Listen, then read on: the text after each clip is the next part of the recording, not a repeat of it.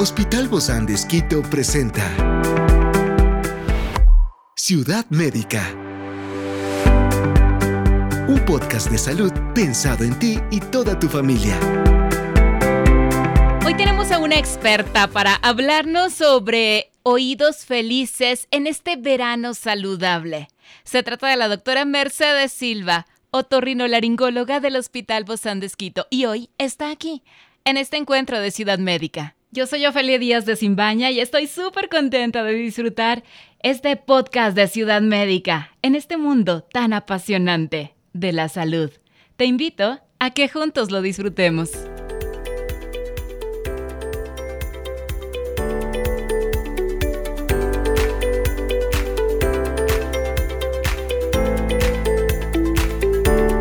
De sumergirnos en un verano saludable donde tus oídos sonríen sin preocupaciones. Descubre cómo evitar las incómodas infecciones y los posibles daños en tus oídos durante esta temporada de verano. Con simples precauciones y cuidados, podrás disfrutar plenamente de todas las actividades acuáticas y asegurarte de mantener tus oídos protegidos y felices en todo momento.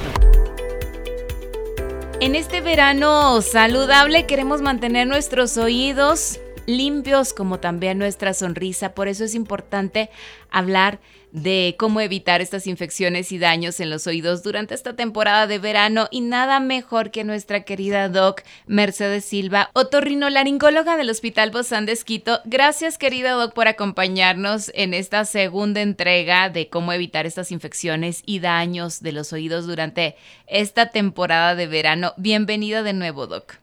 Gracias, Ofelia, por la invitación. Qué gusto estar de nuevo por acá. Bueno, sí, Doc, porque nos quedamos en una pausa. Hablábamos de los riesgos de estos tapones eh, o de, del uso, si es conveniente o no usar estos tapones para protegernos, por ejemplo, en el momento de la natación. Sí, sí, eh, eso digo, depende del tipo de pieles. A veces hay personas que eh, tienen la piel seca del conducto, tienen alergias en la piel, la piel ya está un poco irritada porque la piel del conducto auditivo externo es como cualquier piel. Entonces, sí es importante en ese tipo de personas usar protectores de agua, ¿no? Audífonos protectores de agua. Pero no todas las personas los necesitan. No, hay personas que tienen mejor exceso de cera, tienen bastante lubricación del conducto, entonces no todos necesitan. La cera en cierta forma es una protección, repele que se entren animales al oído, repele de las infecciones, repele del frío, del polvo, entonces esa cera protege el oído. Pero en todo caso, ¿hay algunas mejores que otras o todos los tapones son lo mismo? No, todos son iguales, ¿no? Tapones de protección de, agua, claro, hay diferentes porque a veces hay niños que se les opera y necesitan usar eh, cierto tipo de taponcitos que ve de más del oído, que se, que se quede más compactado, hay taponcitos como de mm, plastilina, otros que son de, de silicón, entonces, pero a la final eh, lo importante es que que esté bien vedado el conducto, es decir, bien cerrado el conducto, hablando para que me entiendan. Claro, y a, la, y a la final hacen lo mismo, ¿verdad? Hacen lo mismo. La protección es la misma. Protege. Y, y hay, hay, algunas precauciones adicionales que deberían tomar quienes practican deportes acuáticos como el surf, el buceo, para evitar estas lesiones ya, en de este caso, eh, sí es importante, por ejemplo, las personas que ya van a bucear, que tengan la nariz lo más descongestionada posible.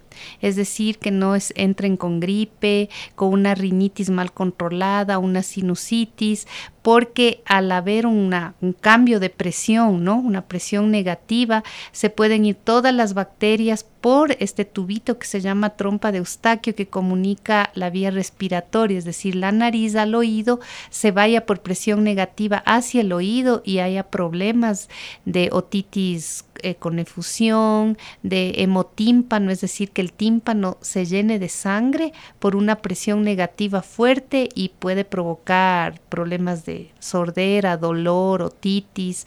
Entonces hay que tener mucho cuidado cuando vayan a hacer buceo, inmersiones, tener la nariz lo más adecuada, ir al otorrino para recibir un tratamiento antes de ir a estos deportes, especialmente si hay problemas de nariz. Mm, y a veces uno ve... Eh, que, que todos están metiendo, ¿no? Y dices, esto, ¿dónde lo voy a recibir de nuevo? Y no, no sabes toda esta preparación que es pero importante. es importante, es importante. Y ah, entonces hay que ir con nuestro otorrino, no aventurarnos, porque además, eh, claro, es una experiencia. Claro, especialmente si uno está, si tiene ya problemas de nariz, respiratorios, o siente que no, no está bien, está con gripe, entonces no por la novela, digamos por, sí Claro, es es que es bonito, pero ir así de sin una preparación adecuada. De hecho, salud. para hacer el buceo les preparan, ¿no? También. Claro, se preparan eh, con las respiraciones, con todo, pero igual hay que estar con la nariz muy, muy bien descongestionada,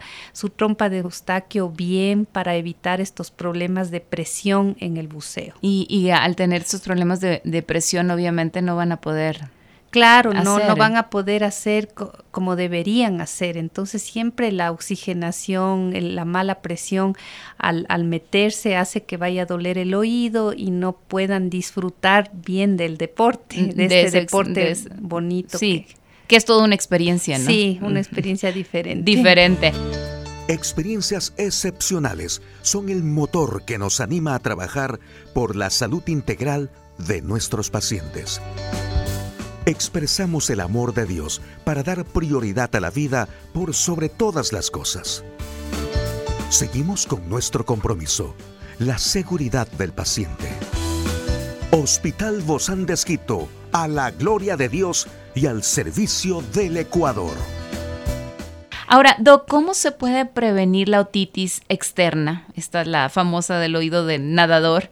¿Y qué medidas se pueden tomar para tratarla adecuadamente? Prevención, como les decía en el anterior programa, eh, evitar el uso de cotonetes. Es la primera norma porque la cera va a proteger el oído, como les acabo de decir. Segundo, eh, si van a ir a, las piscinas, a quedarse mucho tiempo en la piscina, eh, porque algunos niños no quieren salir, pero tratar de que salgan y de pronto poner estas gotitas para que protejan cierta forma la flora del oído. O si van a estar ya mucho tiempo, ponerles unos tapones para que no entre el agua. Y las personas que tienen problemas de conducto, de piel, que no tienen cera, que tienen, eh, digamos, la piel seca, irritable, poner de hecho ya tapones para poder estar mejor en la piscina, aunque los adultos no es que se queden tanto tiempo, ¿no? Y si mismo hay muchos problemas, no nadar, no meter la cabeza, puede disfrutar de la piscina sin necesariamente eh, meter la cabeza, ¿no? Sumergirse. Sumergirse. Claro, y, y ahí, Doc, entonces siempre hay que estar al pendiente de qué, qué les pueda pasar a los niños y cómo controlarles esto, ¿no? Porque Sí. si no, luego va a ser una O emergencia sea, en llevar llegar. a los niños primero que no estén con gripe, tratados de su rinitis, eh, si van a estar mucho en la piscina, explicarles que tienen que salir para de pronto eh, un rato, ponerles las gotitas si van a estar mucho tiempo, eh, tapones si es que tienen problemas de, de de sequedad de conducto o problemas de otitis a repetición externas. Entonces, estas medidas son importantes. Aquí también, Doc, hay algunos signos de daño auditivo relacionados con la exposición al ruido en actividades al aire libre. Bueno, si es que hubiera un ruido muy intenso, como por ejemplo en el aeropuerto de aviones, eh, sí es importante usar doble protección cuando hay ruidos muy intensos y muchas horas de ruido, ¿no? Eh, protección tanto interna con, eh, con audífonos, con protectores para ruido y también protección externa con los, con los eh, con ¿Audífonos? los audífonos grandes de, de oreja, digamos. Hay unos especiales, ¿verdad? Para esto. Sí, hay especiales para, para que van a enmascarar más el ruido. Pero generalmente, bueno, es para las personas que trabajan en empresas que están expuestas a ruidos más de 70 decibelios. Claro, como estamos hablando aquí, estos son programas para toda la familia, para niños, para jóvenes, para adultos. ¿Cómo se puede proteger la audición durante eventos ruidosos de verano, como conciertos, como festivales? Sí, yo este tiempo? siempre aconsejo que, por ejemplo, festivales, es importante no quedarse cerca de un parlante, porque a veces las personas en festivales, en todos se ponen cerca del parlante, conciertos, porque ese ruido a la larga puede dañar las células auditivas internas del nervio y a veces son daños irreversibles. Entonces siempre es importante si van a a estar cerca de un parlante, ponerse unos audífonos, unos taponcitos, aunque sea hacer con, por último con un algodoncito, con un papel, si es que no, no tienen cómo, para protección y tratar de no bailar o no estar cerca de los parlantes muchas horas. ¿Cómo daña el oído eso, Doc? Porque claro, la gente dice, hoy me voy a volver sordo, pero lo decimos por decir, El ruido intenso hace que hay células en el oído células pequeñitas que son las células ciliadas.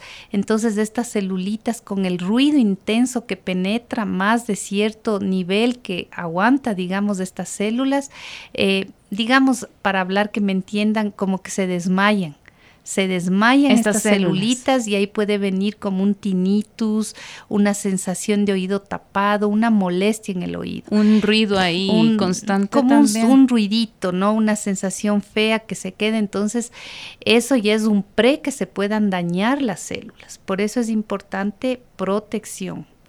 Y claro, mucho tiempo eh, con ruidos intensos, eh, a la final estas células pueden morirse, no solo desmayarse, sino morirse.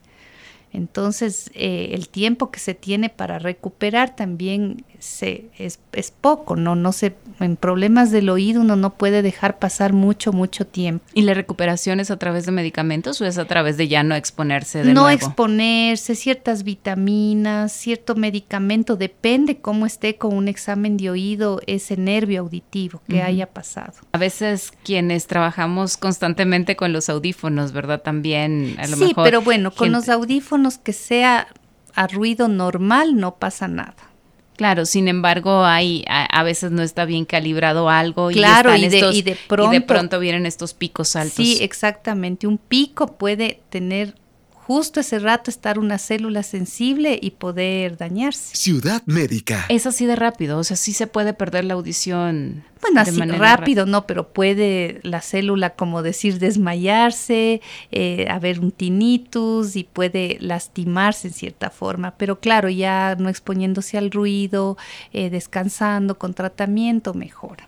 ¿Cuáles serían, Doc, entonces las recomendaciones finales para toda nuestra audiencia que quiere vivir este, decíamos al inicio del programa, con oídos felices, oídos con una sonrisa en este verano y no estar preocupados? No sé si la mejor recomendación es ir antes de empezar las vacaciones, primero acudir a la cita. Si es que hay problemas, o sea, si es que tienen problemas, que las personas ya saben que tienen que los oídos, que siempre que van a la playa, sí, venir al otorrino para las recomendaciones y si no, eso digo, la principal eh, protección es la cerita que podemos tener y no introducirse nada en el oído, no ir enfermos con gripe o si están, hay que tratarse para que puedan disfrutar. En el momento, por ejemplo, que hay algunos chapuzones o estos resbaladeros o estas actividades acuáticas donde el agua no es salta de repente y pega en los oídos, ¿hay alguna contraindicación ahí, Doc? Eh, el agua si ustedes, como les decía, si el oído es un oído que tiene problemas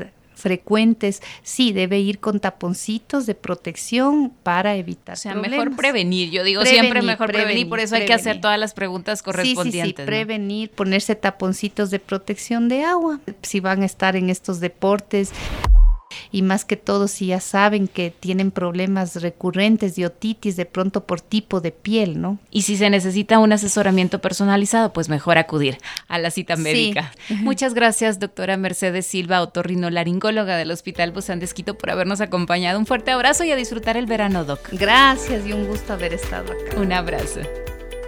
Esta es una producción del Hospital Busan de Esquito con el apoyo de HCJB. Encuentra este podcast de salud en las redes sociales como Spotify, SoundCloud y todas las plataformas digitales. Gracias por acompañarnos en este capítulo de Ciudad Médica, un espacio para tu salud. Hasta la próxima.